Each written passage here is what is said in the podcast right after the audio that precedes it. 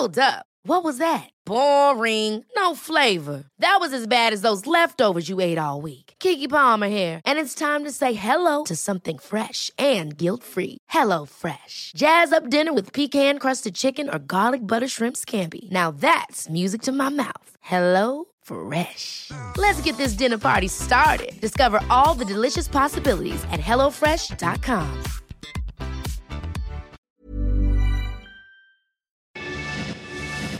Te lo cuento. Tu dosis diaria de noticias. Hola, soy Pau Mendieta y aquí te va tu dosis diaria de noticias. ¿Te lo cuenta? Te lo cuento. Los líderes del mundo por videoconferencia. Ayer empezó el debate de la 75 Asamblea General de las Naciones Unidas y la polémica no faltó. Vamos por partes.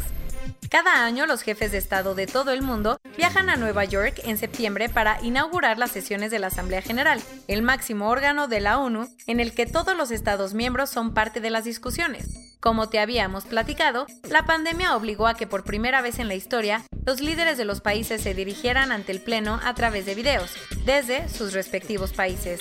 Así que ayer los primeros mandatarios empezaron a participar. Los discursos más polémicos no podían ser otros que los del presidente de Estados Unidos, Donald Trump, y el de su contraparte china, Xi Jinping, quienes parece que se subieron a la tribuna con todo y guantes de box. ¿Y eso? Trump acusó a China de infectar y desatar una plaga contra el mundo y la responsabilizó del coronavirus. Por su parte, Xi dijo que cualquier intento de estigmatizar o politizar la pandemia debe de ser rechazado. Pero ahí no paró su participación, porque el presidente chino dijo que su país será neutral en emisiones de carbono para el 2060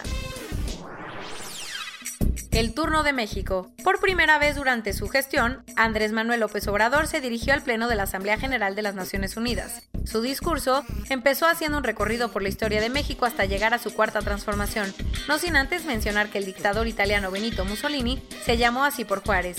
Pero ahí no paró la cosa, porque AMLO habló sobre el combate a la pandemia, los apoyos económicos desde abajo y hasta de la rifa del avión presidencial. El Big Brother Nacional. Una investigación encontró que Miguel Ángel Mancera tuvo un megacentro de espionaje para echarle el ojo a sus contrincantes cuando era jefe del gobierno de la Ciudad de México. Mexicanos contra la corrupción y la impunidad, hidromómanos presentaron ayer una investigación en la que tuvieron acceso a más de 1.100 páginas de un expediente que está armando la Fiscalía de la capital para desentrañar una red de espionaje que involucra a Mancera. La historia completa, todo parece indicar que entre 2013 y 2018 existió un centro de espionaje en la Ciudad de México para interceptar mensajes y llamadas, credenciales de lector y registros de propiedad de políticos como Andrés Manuel López Obrador y su familia Claudia Sheinbaum, Marcelo Ebrard y hasta Olga Sánchez Cordero. ¿Cómo funcionaba? Las tareas eran realizadas por 30 personas lideradas por Gustavo Caballero, jefe del área de investigación cibernética, cuando Mancera era procurador de la ciudad. Al final, Caballero le reportaba directo a Héctor Serrano, secretario del gobierno durante la gestión de Mancera. Y a todo esto que ha dicho Mancera sobre el escándalo, que el trabajo de las autoridades es investigar. Después de tres meses en el cargo, Jaime Cárdenas renunció al instituto para devolver al pueblo lo robado y ahora continuará su vida académica en el Instituto de Investigaciones Jurídicas de la UNAM. ¿Por qué tomó la decisión?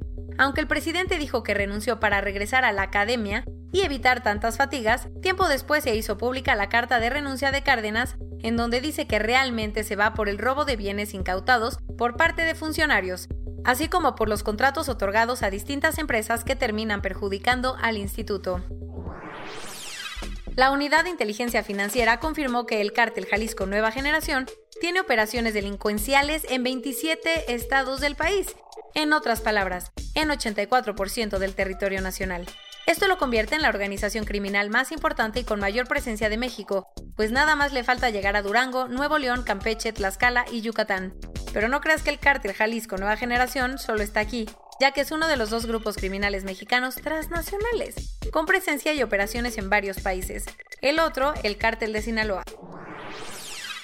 Las siempre latentes tensiones entre China y Taiwán aumentaron más de lo normal cuando un vocero del Ministerio de Exteriores chino dijo que no existe la llamada línea divisoria en el estrecho de Taiwán, ya que Taiwán es una parte inseparable del territorio chino. Obviamente esto no le gustó a, Taipei y ayer su ministro de Exteriores habló al respecto, que dijo que Pekín tiene que regresar a los estándares internacionales que señalan la existencia de esa línea divisoria para evitar un conflicto armado. Además, le pidió al gobierno chino que le baje y que se retracte de sus peligrosas y provocativas palabras. En julio, la Corte Europea de Justicia concluyó que Facebook tiene muy pocos candados para evitar que la información de sus usuarios europeos acabe en manos de los servicios de inteligencia estadounidense. Lo nuevo el comisionado de protección de datos de Irlanda dijo que está analizando la posibilidad de prohibir la transferencia de datos personales a Estados Unidos. Obvio a Facebook no le encantó eso, así que ayer dijo que si se toma esta decisión, no sabe cómo podría seguir operando en la Unión Europea. Ayer la NASA dio una actualización sobre el programa Artemisa. Por si se te había olvidado, Artemisa es el plan de varias agencias espaciales internacionales liderado por Estados Unidos para llevar a la primera mujer y al próximo hombre a la Luna en 2024. ¿Y cuáles son los avances? La NASA dijo que la nave que llevará a los dos astronautas ya está completada y que los cohetes hechos por Boeing van a tener una prueba crítica este otoño. Además, la misión 1 de Artemisa está preparada para salir el año que viene a hacer dos vuelos de prueba sin astronautas. Corona News Global en el mundo. A nivel global, ya hay más de 31.453.000 casos y hasta ayer en la noche al menos 967.000 personas habían muerto. Y en México, 705.263 personas se han enfermado de COVID-19 y desafortunadamente 74.348 han muerto. El secretario de Relaciones Exteriores, Marcelo Ebrard, dijo que siete laboratorios quieren empezar las pruebas de la fase 3 de sus vacunas en México. De los cinco plantones que hay ahorita en la Ciudad de México, siete personas ya dieron positivo al virus y una persona lamentablemente falleció. Aunque no hay fecha definitiva, el secretario de Educación confirmó que están analizando el regreso a clases presenciales en Campeche y Chiapas, ya que están cerca de llegar al semáforo verde. Estados Unidos rebasó ayer las 200.000 muertes por coronavirus y tenía 6.890.000 contagios.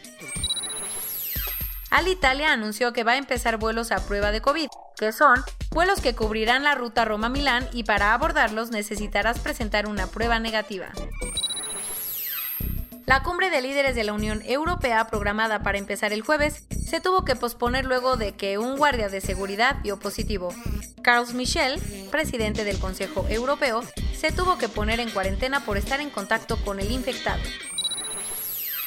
luego de que Boris Johnson dijera que el ejército podría salir a las calles del Reino Unido para verificar el cumplimiento de las medidas de cuarentena, el jefe de la Policía Nacional dijo que eso no va a pasar.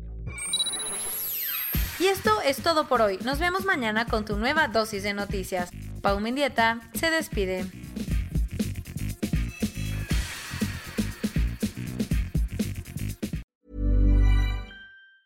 Ever catch yourself eating the same flavorless dinner three days in a row? Dreaming of something better? Well, HelloFresh is your guilt-free dream come true, baby. It's me, Kiki Palmer. Let's wake up those taste buds with hot, juicy pecan-crusted chicken or garlic butter shrimp scampi. Mm. Hello Fresh. Stop dreaming of all the delicious possibilities and dig in at HelloFresh.com. Let's get this dinner party started.